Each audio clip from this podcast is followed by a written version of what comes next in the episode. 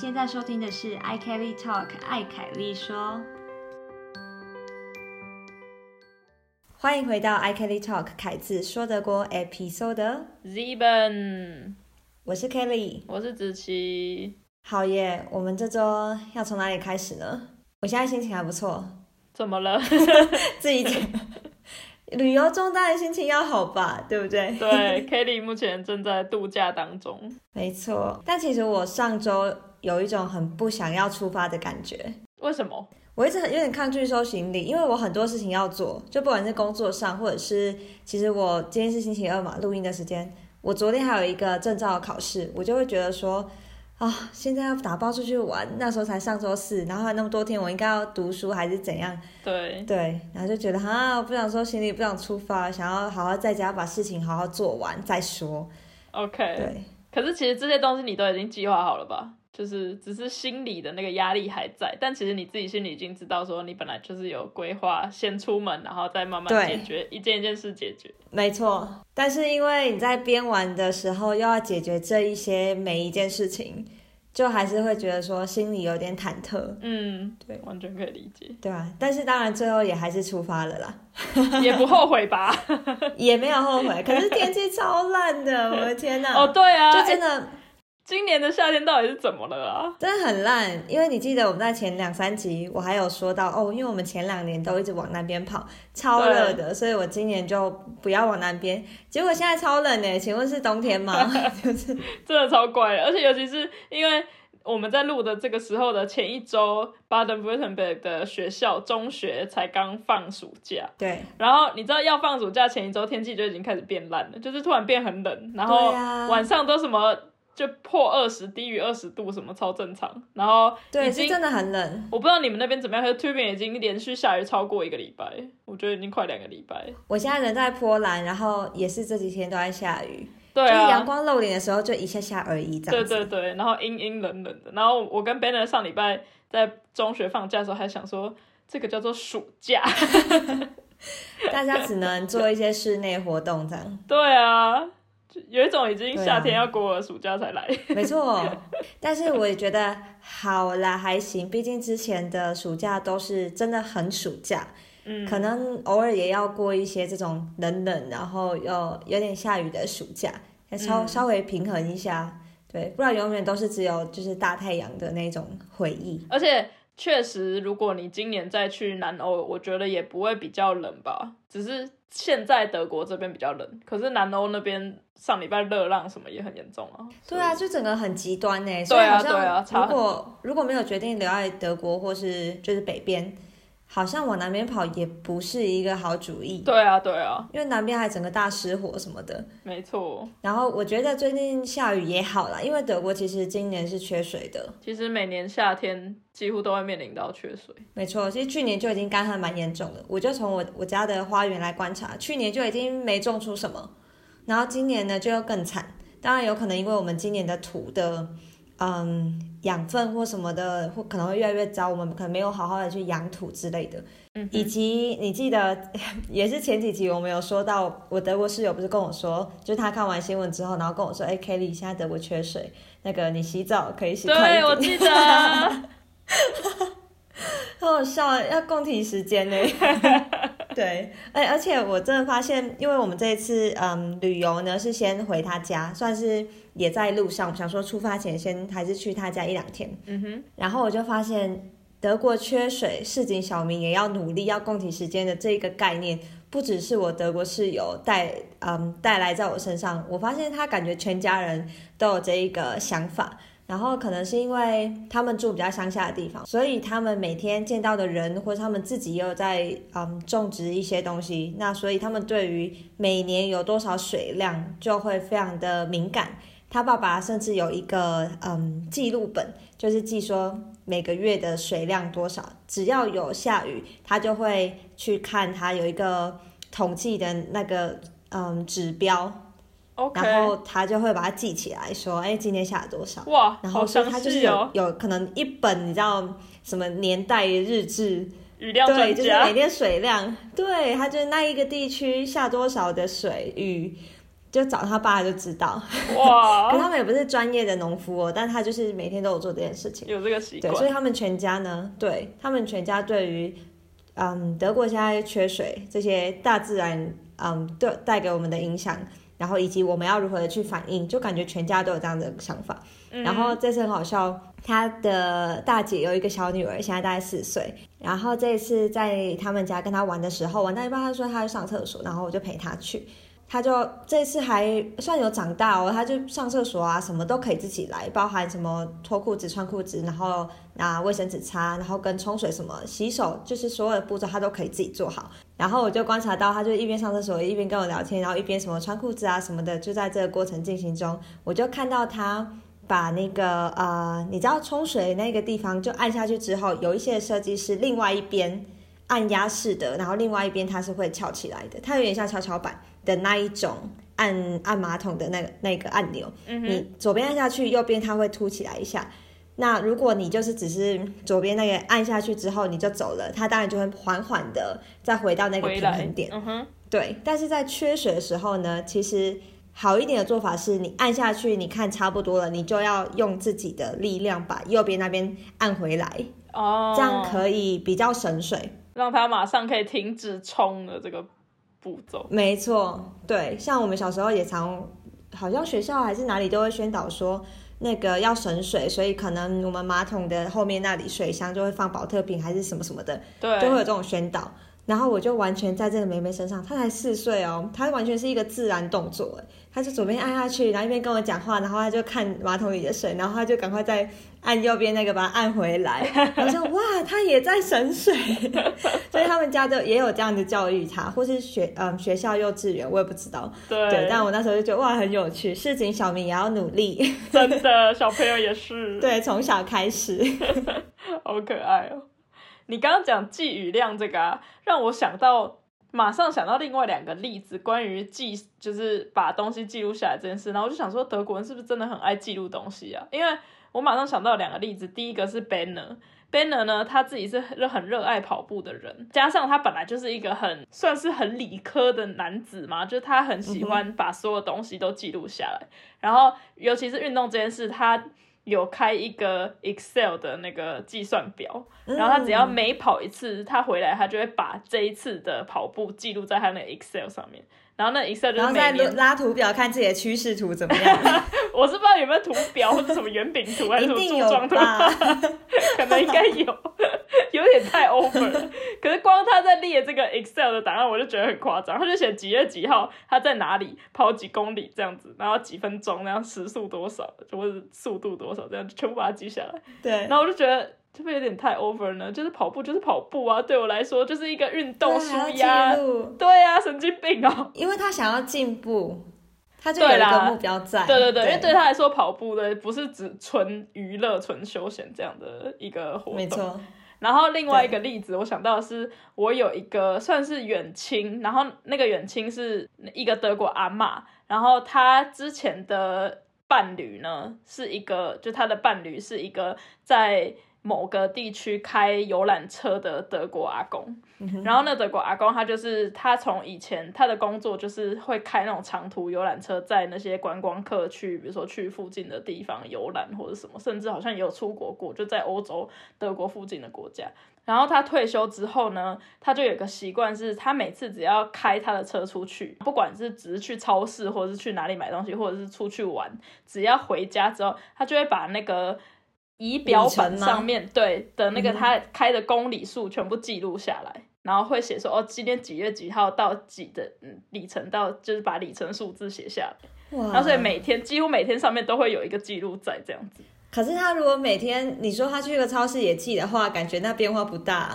对啊，对啊。可是有一次我们去拜访他们的时候，他们就是可能呃白天带我们开车去附近的城市走一走嘛，就是开去看一看，因为他们也没办法走很远，他们年纪也大。然后回来之后呢，他就停完车，他就把那个本子拿出来写，然后可能也没有加差多少，可是他就一定要记录下来。天哪，那本子多大？你记得吗？那本子没有很大，可是已经看起来超旧，你知道，就是那种你知道有点泛黄，然后翻页以后。放在那个博物馆里面那对种。对对对对，类似那种概念的本子。还是这是他的那什么 mini job？他每个月要把那张纸拿去什么政府那边？我不知道。然后反正就对啊，我我好像认识很多德国人都会很爱记录这种东西，就是哎，你这样一想，我就想到，对我就在想，我的卧室友有什么爱记录的吗？好像会耶。我们如果要买一个什么东西，那如果那个东西是可能稍微有一点价位的，我们不是通常要先货比三家吗？嗯。可是我自己可能不会到特别要很仔细的写下来，因为你可能看个三家五家，你大概有一个印象，那你就大致上怎么样，然后就决定了嘛。对。我就想说，那反而你要每一个细节都把它好好的写下来，它更花时间。对啊。对。对啊，要花那时间，倒不如就随便买一个，就是就算买到贵的，你省下来时间不是就刚好？对啊。对。但是我德国室友他就会说，那我们来开一个 Excel 表，然后天哪，然后就要写很细节，什么规格，然后怎样怎样。我就后来就会想说，要不然你先做好这部分，然后最后有个提案再来跟我讨论。对对对，报告给你听。对 对对，要报告给我听，然后我再做最后决定。对，然后后来就有点这个模式，真的耶！我觉得编了很多很多 Excel 表，很 很需要记录。他们是以后想要当什么资料分析师吗？啊，这个真的是很德国的东西啊！在台湾会记录什么？我在台湾好像以前会记录，比如说我花多少钱，大学的时候，嗯，那时候想说要学学记账什么的，对，比如说早餐多少，午餐多少。可是那个也可以理解。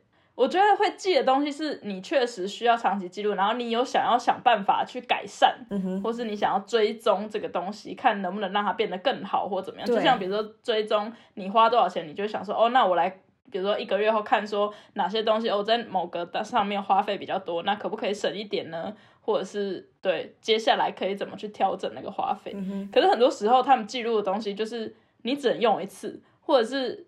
你就会想说，有需要把它写下来吗？就是写的部分反而更大费周章。对呀，它效益超级低，就感觉花了两个小时在做这个东西，然后我们可能一分钟内就可以决定这样，但他们还是需要把它记下来，需要有那个整个过程。对啊，我在德国我也有记过一个东西耶。我刚开始报时的时候，我有把我去攀岩或报时的嗯。时间点记下来，我就写在我的月的呃行程表行事历上面，这样我每个月就可以看说，哎，我这个月去了几次攀岩场，OK，，这样子。但我那时候记的主要目的是我想要提醒自己跟激励自己，就是。要多去，因为你就会看到那个数字，就哎，我这个月去了三次，哎，五五次什么的，就会看到自己的进步。嗯。可是当暴食这件事情变成我的一个习惯，就是我如果那个礼拜没去，我反而觉得全身不舒服的那个时候，我其实就不用再继续记了。嗯因为它已经变成习惯了，我再继续记的话，就是一个多花时间。的事情，那它未必会带来更多的效益，因为就已经变成习惯了。我就是会去啊，就不会因为说我没有记，然后我就不去这样。可是最一开始的话，它是会有一点帮助的。对啊，说的也是，运动我也可以理解。比如说跑步的时候，有的人也会习惯记录自己跑多远什么的。对，那我觉得 Ben 呢，他是真的有目标，因为他又想要马呃跑那个什么马拉松啊之类的，所以他肯定要记一下他的成绩有没有进步。确实啦，他也会就是希望自己可以达到，比如说那个速度可以在几个月内变更快或什么的。嗯哼，只是就是为了这个开一个 Excel 表，我到现在还是觉得 呃 Excel 有有想要跟你这样用吗？哎，他会开这些表格然后分享给你吗？他有，他曾经会，然后他会分享的目的都是他希望我也做一模一样事，然后我就会生气。我想说，我没有你那么神经病。我们家有发生过几次是。我德国室友他如果开了一个 Excel 表，然后就分析了一些东西，嗯，然后他就会直接 share 到我的 email 里面。可是我每天我收到的信也不少，所以我有时候不会直接去看那些东西，我一定是先以工作的事情优先嘛。啊，那就不是工作啊，对。然后可能过几天我们就聊到，他就直接切入主题的在聊，然后我就有点一头雾水，然后他就会说。我传，我有分享那答案给你，你没有看吗？我就想说，哈，它是我工作一部分吗？就是你 自己要分析关我什么事，你就直接给我提案就好。而且还强迫我这样要看，寄给你就表示哦，你你必须阅读哦，就必须没有退路，对。对啊，他也不会告诉你我寄给你，我寄的就是你，其他的是你你要看，就是要把它做完，对，也太好笑了吧。好，那我现在呢人在波兰，想跟大家分享一下我们今天做了什么事情。好的，今天因为前两天都在下雨嘛，而且我昨天主要就是在家考试，因为我就在考一个证照，然后昨天就在考试嘛，所以原则上昨天就没什么出门，又在下雨。嗯那今天呢，我们终于有到那个这附近比较大的一个城市，叫做 Stettin，去那边呃吃饭，然后就走走这样子。然后我们在波兰餐厅的时候蛮有趣的，呃，因为我想说这是一个外国嘛，所以我就自然的就用英文在点餐。嗯哼，然后中间点餐的过程，当然会遇到，哎，我可能会问我的我室友说，哎，那你要吃这个还是这个什么的？那我们就用德文。OK，然后后来就发现那个服务生他就直接用德文再回我们说，哎，那你这个可能会更好，还是什么？这个味道是什么？对的啊，OK，你也可以说德文这样。OK，对啊，然后嗯，后来我们就我就我跟我德国室友就在讨论 Stettin 这个地方的一些历史啊什么的。然后想问子琪，你还记得我们在很久很久以前有说过德国有另外一个 Frankfurt 吗？Frankfurt and their order。对，应该是我们什么第第一季什么第二集、第三集之类的，还第四是吗？第四集吗？反正很早以前，非常非常早，对，最一开始对吧、哎，第一季，我们现在第六季喽。对，就是 Frankfurt and their order。然后这个 order 这条河，它其实是有流到 Stettin 这个地方的，哦，然后再流到那个外海。对，所以等于这边算是下游。那 Stettin 这边它因为嗯有这条河，然后它接下来又要连到比较大的湖，就是算湖嘛，内呃不是内陆湖，它是连接外海的一个湖，叫 Stettin Half，然后再出去就是 Ostsee 那边。对，所以这边其实也有蛮大的港口。可是呢，这个地方就就波兰的这一块，在中世纪一直到二战，其实都是德国的，算德国的领土。嗯对，然后二战之后呢，这一块就划给那个就变波兰的这样子。所以我们虽然在波兰，可是这边跟德国的历史渊源算是还蛮紧密的。那也不难理解，这里的人可能还是有蛮多嗯，很蛮蛮多人可能还是会会讲德语，对，或是如果他们老一辈，也许他们小时候都还是有在学德语这样子。嗯哼。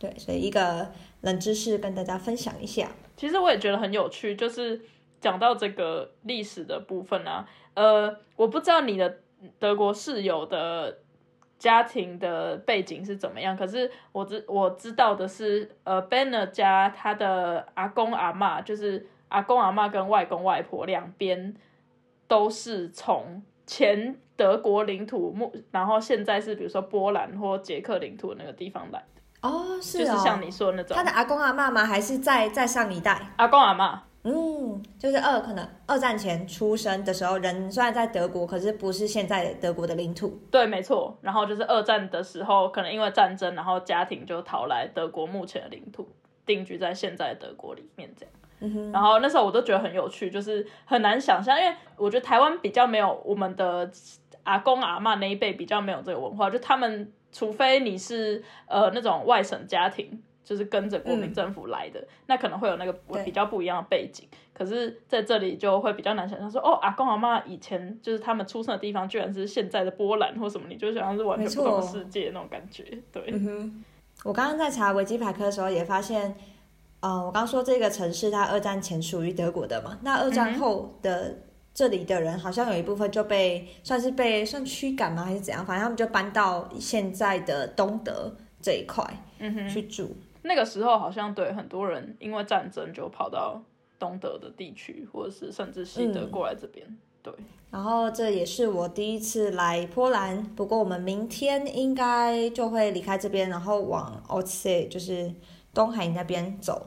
那在在去东海之前，应该会找一个嗯，找个地方爬爬山之类的，然后再过去。对，然后就结束我们的波兰的三天两夜吗？反正就是一个很短的旅程，然后也还不是真的进到嗯什么首都啊，我们其实就还在边界。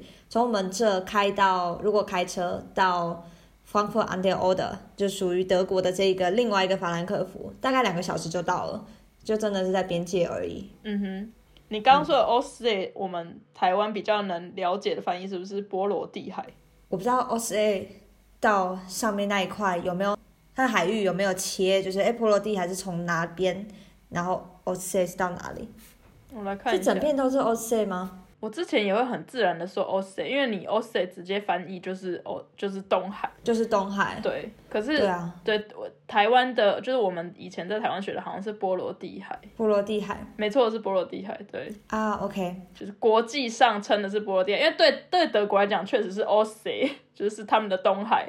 我原本以为它是从可能要波兰上面那边切过去才算波罗的海，因为我我一直只觉得有波罗的海三小国，是不是就是只有到对对那里才算？对对对，我之前也以为，可是它因为哦，因为它长得是长形的，就它不是像你想象的弧的那种圆形，所以对它是从下面德国这边就开始往上延伸，一直到上面，甚至到芬兰那边。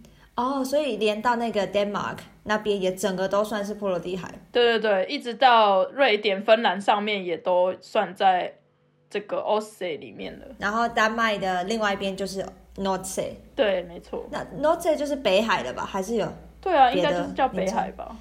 看一下应该 Nose 我一打一一查一 Google Nose 的第一个，你猜跳出来是什么？不知道就是那个 吃的，啊？那个鱼鱼有一只鱼的那个。好饿。对，是北海，好国，OK，国际上也称北海。那这边我就当一个冷知识补充一下，东海也没错啊，其实翻译成东海也完全没错，就是字义这样。没错。对，那这就是在等于是德国的 o t s e 啦。对，然后我现在就是在这附近。没错，好，然后哦，我我要跟子琪分享一件事情。其实我在嗯夏天前有一阵子，你记得很热吗？就是有一有一集我们我泡着冰水在跟你 啊，对对对没错，就是那时候，所以那应该是两三集前吧，两三周前，那时候超热。没错，对，然后我那时候就在想说，OK，那我要开始为暑假做准备，然后我就叫我德国室友帮我量我头发现在有多长，能不能卷，好像哦，二十五还三十公分就可以卷。我大概两年前我们要去克罗埃西亚之前，我就有剪，那次剪完真的觉得哇，剪对了，因为我在克罗埃西亚那时候每天都超热嘛，所以如果又有长头发的话很麻烦，然后就一定要可能就吹干等干就很麻烦。对，但短发的话你就是很好冲洗，然后你也不用吹头发。我应该整个整个月在克罗埃西亚都没有在吹头发的。对，嗯所以呢，我就今年就想说，哇，天啊，超热哎，是不是可能要要来就是剪头发，然后反正有剪的话就顺便捐掉这样。结果后来出发前就超冷，所以呢，我现在还是就一头长发，就就没有剪了，就反而还好没有剪，要不然我现在会冷死，因为长发真的是一个围巾哎，哼，真的有差。没错，所以今年就没有剪到头发。捐的条件是什么？要多长？好像二五还三十，可能每个机构不同。那我去年不是去年，前年我那时候剪完，我记得他有一个教学，就是你要自己先绑辫子，绑完之后呢，就上下都拿橡皮筋绑好，嗯然后就直接就咔嚓把它剪下去，然后看这样量起来几公分，有超过他要的那个嗯长度的话，就可以卷。你就拿一信封袋然后写那个地址寄过去就可以了，超简单的。但当然你也可以去那个啊、美发厅给他们剪，嗯哼，但我们就我们想说没关系，自己剪就好。对，然后那时候头发超长，因为我已经很久没有剪短头发，嗯大概距离上一次应该是高中的时候剪过一次短发，哇。后来我就一直是长头发的状态。对，然后那时候剪完，我记得好像有三十八公分吧，就是绑哇。辫子的状态还有三十八，很长哎、超长。对啊。然后你记得那时候我头发就超短，就真的是大概对耳下多一点，嗯，真的超短的，对，但还蛮蛮舒服的。那这样你头发真的长很快。我也觉得啊，到底是吃什么啊、我其实比较想要长身高，好吗？我一直在头发长长在干嘛啊、身高来不及了啦，听说长大怀孕了，我们就再来看看。是好事啊。头发太多总比头发太少好。这样说也没错，我觉得我头发是真的蛮多的。我有时候觉得头很重哎、有那么夸张吗？重，对哦，怎么头很痛？太夸张。可是、诶你知道，如果绑马尾什么的，有时候会头痛。哦，对，我就觉得，就那个重量一直拉着是会痛的。对啦，对，但应该不管头发多寡，都可能女生绑马尾什么的都会痛，嗯，对啊，所以我没有办法绑太久，有时候会影响到智力吗？智力应该不会吧？你就那那国家吗？那国家不会因为我头发怎么样？OK，不会不会，会影响智力的，应该只有那个 corona 之后脑雾，那时候我真的觉得智力受损。想什么都想不起来，很惨呢。讲到头发多，因为 Ben 呢，就是这几年来他的白头发也越来越明显。因为毕竟他男生剪短头发的话，他有白头发会比女生还要明显。像我其实白头发越也越来越多，然后可是至少都盖在里面，就比较庆幸他还可以藏显露在外面，没错。可是他短头发就很明显，然后他就开始很，他也没有焦虑，可是他当然就会比较在意一点，就觉得说，哈，那我真的不要染头发，如果白头发越来越多，越来越明显的话，就很丑。他会在意哦，他会在意，然后他就说，这样我还那么年轻，看起来就很老什么的。我是觉得你开心就好，如果就是他已经多到你开始介意了，你想要染，那就你自己的决定啊。可是他妈妈就会觉得说，啊，不要染啦，就自然就好了，自然就好，又没有多，对啊，又没有多丑或什么样的，你没有看起来多老什么的。然后反正他就在那边很犹豫不决，到底之后接下来要不要？然后我就只好用另外一种话术安慰他说：“哎呀，白头发总比秃头好，秃头就是根本没救了，没办法生发这样。”对啊，你要跟他说：“哎，那那个是智慧毛哦，表示你很聪明。”他可能就会说：“哦，对耶，那我不要染好了。”我也发现我最近有长一些白头发，但我没有很想要把它拔掉。我妈都会把它拔掉，就我小时候也会要帮我妈拔，就是她看不到哪一些拔掉。对，但我就觉得它是智慧嘛，我，不要拔掉。自己很深信长一些。我真的这几年来长很多，我不知道为什么，可能遗传也有关系。因为我们家的呃，我爸爸那边的就亲戚跟家人都白头发很多。然后，而且是少年白，就是我爸好像在也是在二三十岁的时候就几乎整头白发了，所以就是遗传的问题占很大。所以我自己现在，你你至少你还可以犹豫到底要把它拔掉，我是已经就里面多到我已经放弃了，就是已经没办法。对啊，可是你都长在里面很好哎，因为其实从外面看，整个就是一头乌黑亮丽的头发这样。对啊，他们好会挑哦，经常都长在里面。主要是因为黑的还是比白的多啦，我觉得。对。当他你开始看到他的时候，表示白的开始数量越来越多了，开始快要超越黑色了。那时候就是开始宣告真正变老。我妈都会说，如果不想要长白头发呢，可以多吃一点黑芝麻。我不知道那个不知道那个效力有多好啦。不管不然，你可以现在开始吃，然后再跟我们分享，觉得怎么样？或者叫别人吃，什么偏方？考虑一下。好，那子晴，你上周还做了什么事情？上周哦，上周呢，我在一周内看了两部电影，就是目前非常夯的两。芭比跟那个奥本海默吗？对对对对对对对。哦，你是看英文的吗？我是看英文的。嗯哼。然后呢，我去看奥本海默的时候是跟朋友去看的。我们在看了之前，我们就先约吃附近的中国餐厅吃饭那样。然后呢，但是就发生一个小插曲。我今天没有要讨论那个电影的情节，因为大家其实上礼拜就已经就是你在各个社群平台上面都看得到，所有人都在讨论这个东西。所以，没错，对我不是什么很专业的影评什么，所以我们要讨论电影情节。我是要讨论看电影前吃饭的 这个小故事。我觉得听众，我觉得那个被骗进来有没有？原本想要听说，哎，奥本海默怎么样？就结果是他前面吃饭的时候，对，跟电影完全没关系，都来干嘛？前面就没关系。但继续听没关系。奥本海默我也还没看，所以我也希望你先不要讲。对，先不要暴雷。对，然后呢？哦，好，那我来讲分享一下那个吃饭的小插曲。就是我们去一家中国餐厅吃饭，其实我们甚至在。呃，到那个餐厅之前，我们几个朋友都已经讲好说要点什么东西了，因为。哦，都已经先看好了。对，因为我们其实去，我跟 Banner 刚好在前两周去过那家餐厅，就是跟另外另外几个朋友。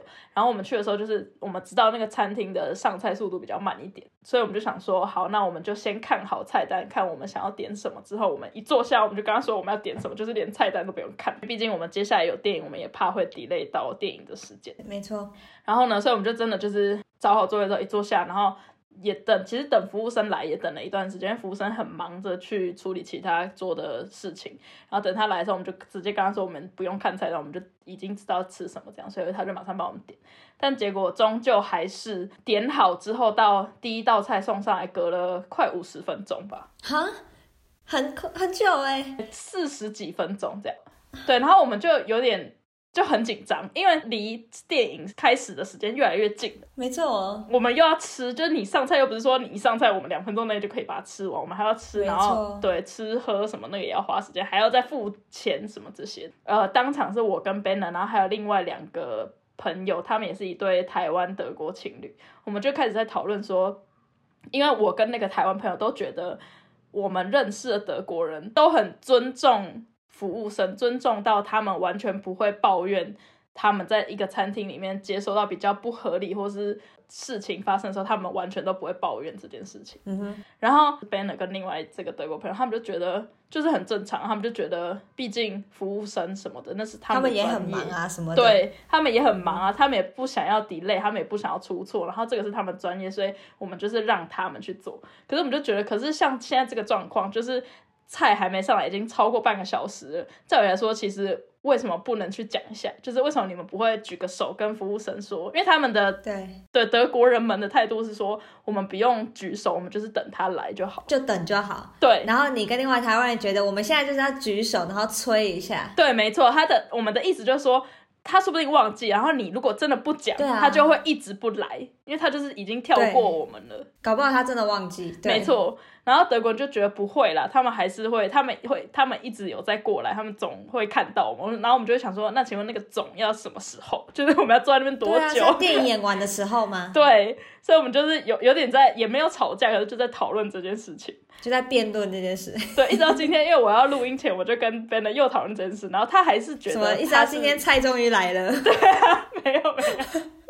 等要到底要等几天才要来？当当下的状况就是呢，因为毕竟就是这那个是中国餐厅，然后是中国人经营的，服务生什么也都跟我们讲中文，所以就变成最后是这个台湾朋友呢，他就非常积极的一直去追菜，一直去追问这样子，嗯只要服务生一经一出来一经过我们，他就去问。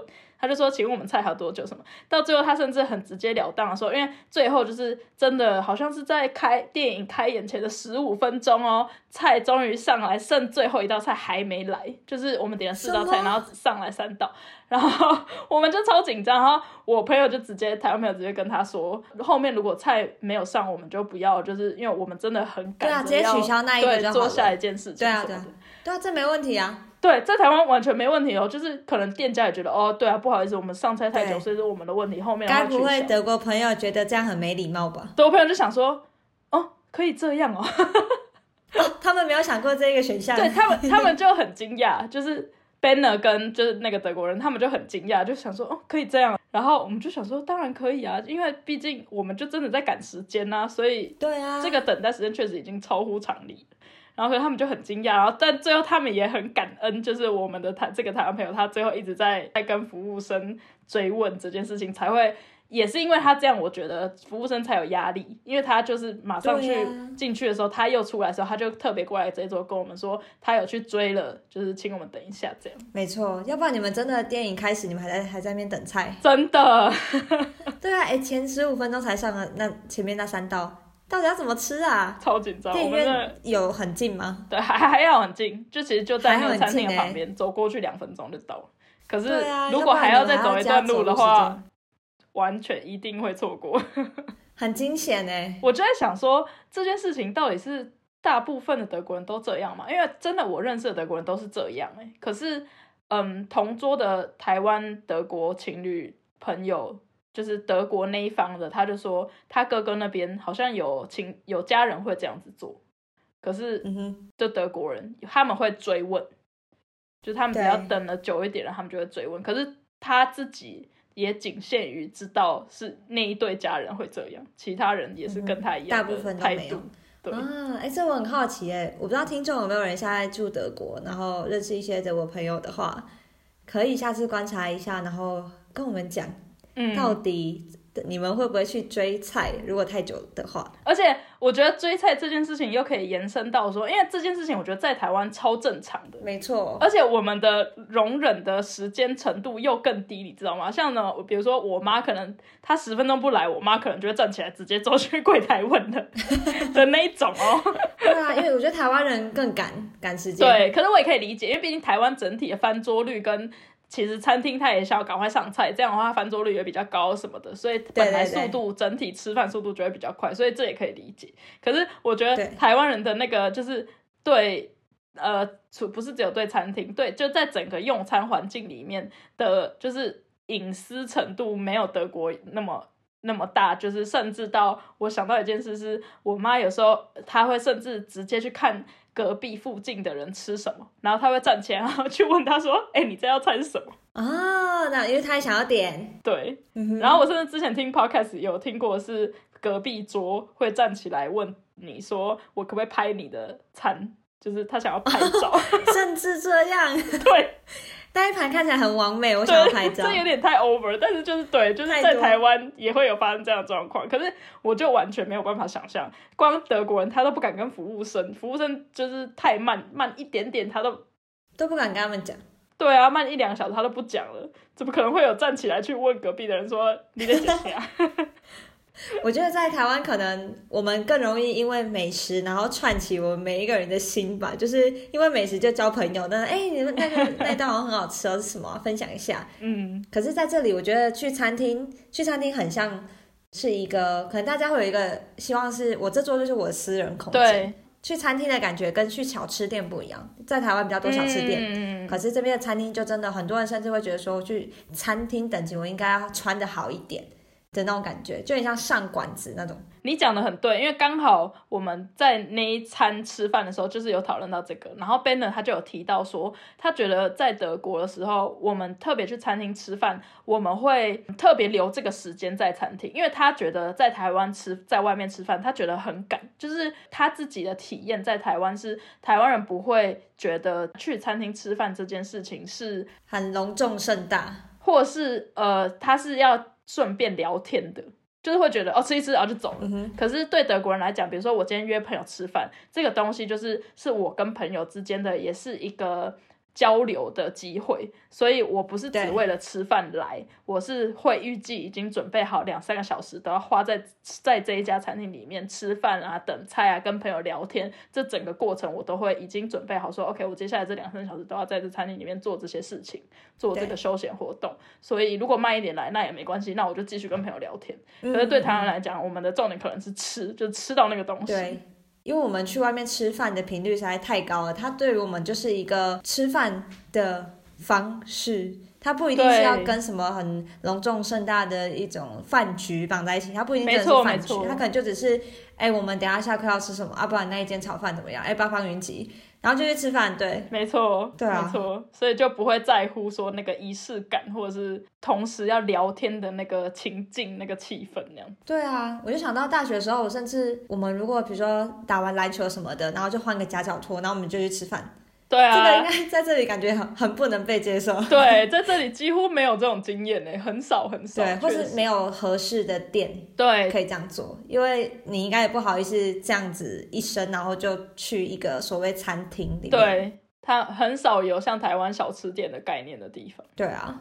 可现在这边最接接近的会不会就是什么 dinner 这种 kebab？嗯嗯可那有很多根本就也没有座位啊，有一些就是那种吧台位置，或是你就是要 to go，因为就是拿着这样吃。确实。对啊，饮食习惯真的不太一样。所以你们后来有赶上那个看电影？我们进去的时候电影已经在播，可是还好前面都是播那种你知道广告啊，或者是预告片，对其他电影都要配，所以就还好，完全没有错过就是正真正的电影的。那个内容还好，不然那个中餐厅应该会拿到一颗星吧，害我们错过奥本海默。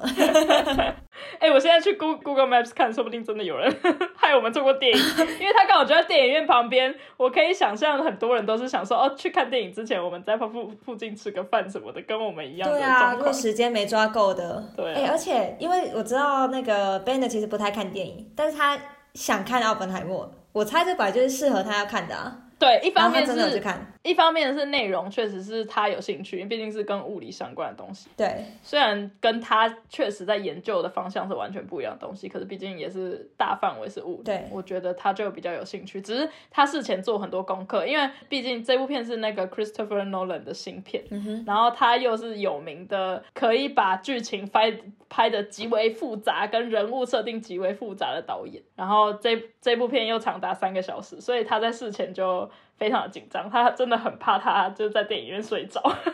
哦，真的、哦，对，但他没有怕他看不懂之类的。有有有，他就因为这样，他有特别去看一下那个奥本海默的维基百科，跟就是可能大概网络上的人就是没有暴雷的前提下，大家讲什么，这样他有稍微去看一下，就是以防自己完全看不懂。OK，那 b a n 看完之后有做表格吗？可以请他 share 给我吗？他没有到那么 crazy，在那个电影方面，他没有那么没有那么强大的。对，还不是他的流 hobby，程还是其实你有做？没有，我没有，我不是那种会做表格的人，就是我再怎么有心得跟狂热，我就是我就会那种做表。感性派，就是随让它随风飘过，过了就过了。对，然后让就是自己慢慢去沉淀就好，没错不用这样子额外记录。对，那你也有看芭比了吗？我看了，应该 Banner 不可能想去看吧？哎、b e n n 跟我一起去看。他跟你去看，我很惊讶。一方面呢，是因为我就是想办法一直告诉他说，因为他这不是纯爱情片，或者是纯要推销芭比的片，它是有点在讨对论两性议题跟社会对嗯社会议题。啊，那我懂你意思，你对希望他可以去看。没错，所以我就一直鼓励他说，你就陪我去看一下或什么，所以他就说好。然后另外一方面是、就是电影票是我出的，然后他就好，OK，你请他看电影。对啊，开玩笑的，哎，这是你们第一次一起看电影吗？没有啦，之前有看过，有一起看过。哦，之前有，对，因为他就不爱看电影，然后想说你们可能很少会一起去看。可是我觉得芭比拍的很真的很不错，在那些讨论那些两性跟社会议题上面，嗯，因为 Banner 他爸妈也有听到，就是刚好我们看完电影的看完芭比的那一天晚上跟他爸妈视讯，对，然后他爸妈就说你们去看什么电影，然后我们就说我们去看芭比，然后甚至他妈妈都有听有就是可能看新闻什么看到很多他们宣传真的很厉害。，对，然后我觉得其实这部片更适合他妈妈那个年纪人看，是因为我自己本身我小时候没有玩芭比，就是我记得我有印象，我小时候的那时候，其实芭比已经没有到以前那么的流行了。我是还有玩到，对，就还是有朋友，还也是还是有蛮多朋友在玩，可是我们跟他妈妈讨论的时候，他妈妈就说他们小时候都在玩芭比。嗯，对，所以我就觉得，对啊，就觉得其实更只适合他们看，只是对他们来讲，他听到那个电影名是芭比，他就觉得哈，就是感觉是不是很肤浅的一部片，还是什么的，就是会不会就是很很动画、很小朋友？对，没错，所以就对他讲，他就想说，我应该不会去看啦。可是其实我觉得这部片真的是不只是年轻人，就是中老年人什么的都非常适合，因为他看讨论的不是单纯只是讲芭比这个玩具而已。嗯，对，好，这两部也是我想要去看的，不过现在旅旅游中，所以还没空去，到时候再去找有原因的那个电影院，对吧、对对对，哎，我今天在在那个 Stettin 这个城市里的时候，我们有进去他的百货公司，然后有一家就是在卖一些鞋子啊、服饰的店，它的门大门口一进去，通常都会摆一个类似促销区吧。嗯哼，那个促销区上面哦摆的鞋子，然后全部都是芭比粉红色。我想说，哇，就是 很跟得上潮流吗？把所有粉红色都都放在上面了。对啊，我真的发现这是真的是全世界热潮，其实很少有电影可以炒热成这样。因为我觉得，嗯尤其在德国，我其实自己很惊讶，因为德国其实算是每次好莱坞在讨论什么新的议题的时候，我们几乎都是透过台湾的新闻看到，或是直接看到美国的新闻。对，可是这一次呢？对，这一次呢，是我同时在每个国家的新闻上面都同时讨论的热度很高。嗯然后多到甚至在德国，像比如说我现在就是在杜宾根这个地方，其实我去看芭比的时候，是我们这边的一个很小的电影院。可是那个很小的电影院，他们拿到这个芭比的播映版权，然后他们甚至每一天可能会播四三四场以上的芭比。哇，然后呢，他们还帮芭比宣做很多宣传，比如说他们甚至上个礼拜还有一个晚上是什么 Barbie Night 还是什么的，然后他们就把整个电影院布置的很粉红色，对，然后还有那个背景，就是弄一个就是输出的背景在那个。那个电影院里面，因为电影院其实同时里面也是一家咖啡，然后就在那个咖啡里面输出那个芭比粉红色背景，然后大家可以在那边拍照啊，然后就整个那一天的那个晚上就请 DJ 来放一些很粉红的音乐什么的，就是超多这种关于芭比的活动，就这两三个礼拜全部都是类似这种活动。对啊，连这么小的城市都推成这样。对啊，对啊，我也很惊讶，所以 这一次的热潮真的很不、很不一样，我觉得。没错没错。哦，好，我很期待，我很期待。好，那我最后再分享一个，呃，上礼拜做的小事情，就是呢，Tubingen 的火车站前面算是公车的转运站这样子。过去四年来，它转运站一直都是施工的状态，就是对，一直在整修。对，Kelly 在这边的印象应该也是一直到你搬家之前，它一直都是长那样施工，全部对对对到处围起来的状态。我蛮期待它盖好的。上周六呢，它举办了一个开幕式，然后开幕式就是那个转运站开幕。虽然那个转运站开幕就是那时候，其实还是有一些地方施工了，就是它没有完全完工。还没完全好。对，因为毕竟它其实不是只有转运站，就是公车的地方，公车站啊，还有那些就是大家等公车的地方是有改变以外，它其实转运站前面所有的空地都规划成，比如说它现在有盖一间新的咖啡，然后甚至有可以脚踏车维修的地方，然后甚至一直延伸到火车站跟对中学区中间有一个湖，那个湖他们也把它规划成一个可以直接从转运站旁边的咖啡看到那个湖这样子。哦，它就变成一个景。对对对对对，只是那个地方还没有完全完工，但这就是一个蛮浩大的工程，不是只有转运站本身。对 OK OK，对，然后我想特别分享的东西是呢，我们的转运站跟其他地方很多地方很不一样的东西，就是它盖了一个新的停车场，还有一个新的车道，就是你一过去就可以看到一个新的蓝色车道跟呃转运站下面有一个新的停车场。可是这两个东西呢，都不是给车子走的哦。好，不然是给脚踏车吗？对，哈，它很大条吗？蛮大条的。其实果然真的 Tubingen 真的是绿党经营的城市，非常重视脚踏车的路权跟整个设计。所以呢，对当天开幕的时候，他们也同时开幕了那个车道，那车道就整个长得超漂亮，就是很像就是那种什么大道的那种感觉，给脚踏车骑。然后就是通往四面八方，就连接各种方向的脚踏车道。嗯，然后最特别是那个停车场，那停车场就是脚踏车停到地下室，你可以想象就是跟车子往地下室的停车场开的那个道理是一样，会有一个往地下室的车道。下去之后呢，就是整个地下室都是脚踏车放的那个格子。等于是让大家骑脚踏车去那里，然后好好的停车，再去搭火车。没错。没错，对因为之前我记得就是要停在外面，然后就是整个很乱。对。主要我觉得以后用的频率会比较高的，应该是通勤族啦，从 Tübingen 附近或是 Tübingen 市区骑过来，然后转火车，就像你刚刚说的，或者是呃从其他地方带着脚踏车来，然后搭火车到这边之后转公车上 Tübingen 的山区，比如说去呃医院上班或什么各种这样。嗯，对，或者去上课，因为现在 Tübingen 市区的房子那么难租到，对对对对，可能要住远一点的地方，然后来上课。没错，但总而言之就是蛮厉害的一个设计，就是它的重点反而不是停车场，就是给车用停车场，是盖了一个新的脚踏车地下室停车场。对，这真的要完全是绿党在执政才有办法做出这个，而且还不能一下绿党一下别的党，你就要绿党执政够久才有办法把这东西推动出来。对啊，对啊，对啊。所以我也觉得蛮特别，然后尤其是 Banner，他就是一个很善用脚踏车的人，他就很骄傲于自己住在就是这么脚踏车 friendly 的 城市里面。对啊，我不知道杜宾根算不算，搞不好是第一个对脚踏车这么友善的城市嘛？因为我记得几年前我一直听到的说法就是哪德国哪个城市最绿呢？可能弗莱堡跟杜宾根都是榜上有名的。嗯哼，不知道这几年有没有变呢？对。快要变荷兰了。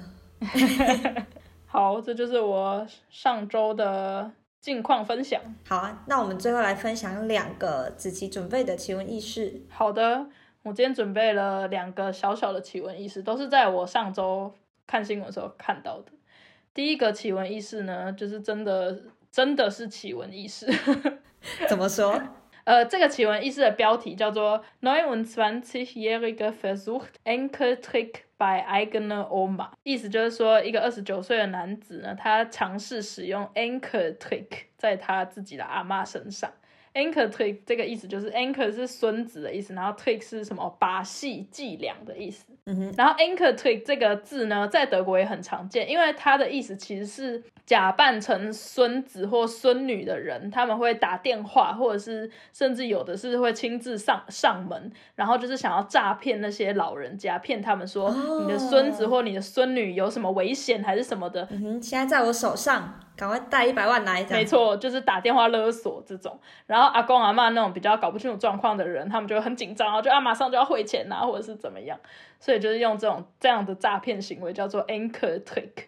然后这件事情因为还蛮常发生在德国，就是一些老人家身上，所以这个东西时不时还是会在新闻上面听到。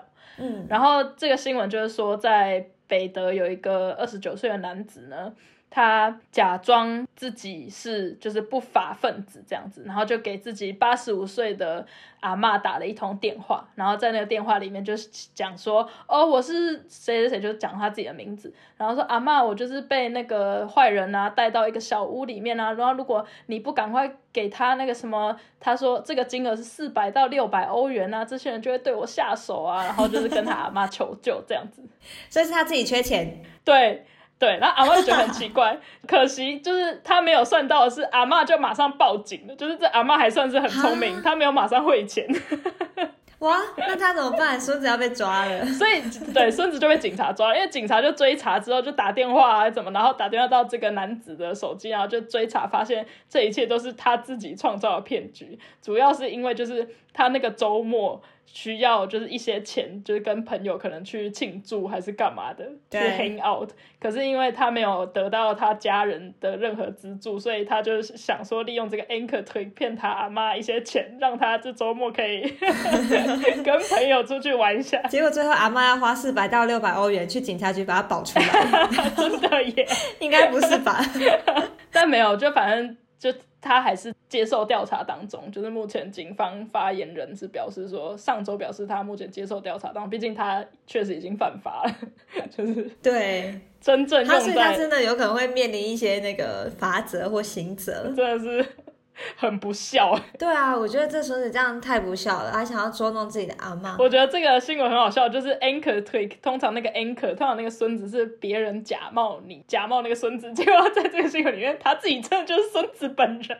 然后他该不会用自己的电话嘛？然后阿妈接到的时候就哎，这这不就是孙子对啊？然后阿嬷还是没有被骗的，我觉得这阿嬷真的很机警哎，就 是她这很多东西都是 real 的，唯一不 real 的就是她没有被绑架这件事情。对，而且搞不好阿嬷早就已经看破手脚，就已经知道说，哎，这就是我孙子自导自演。然后为了给他一个教训呢，好，我就认真来报警，看你怎么样。大义灭亲的概念，对对对，太聪明了吧？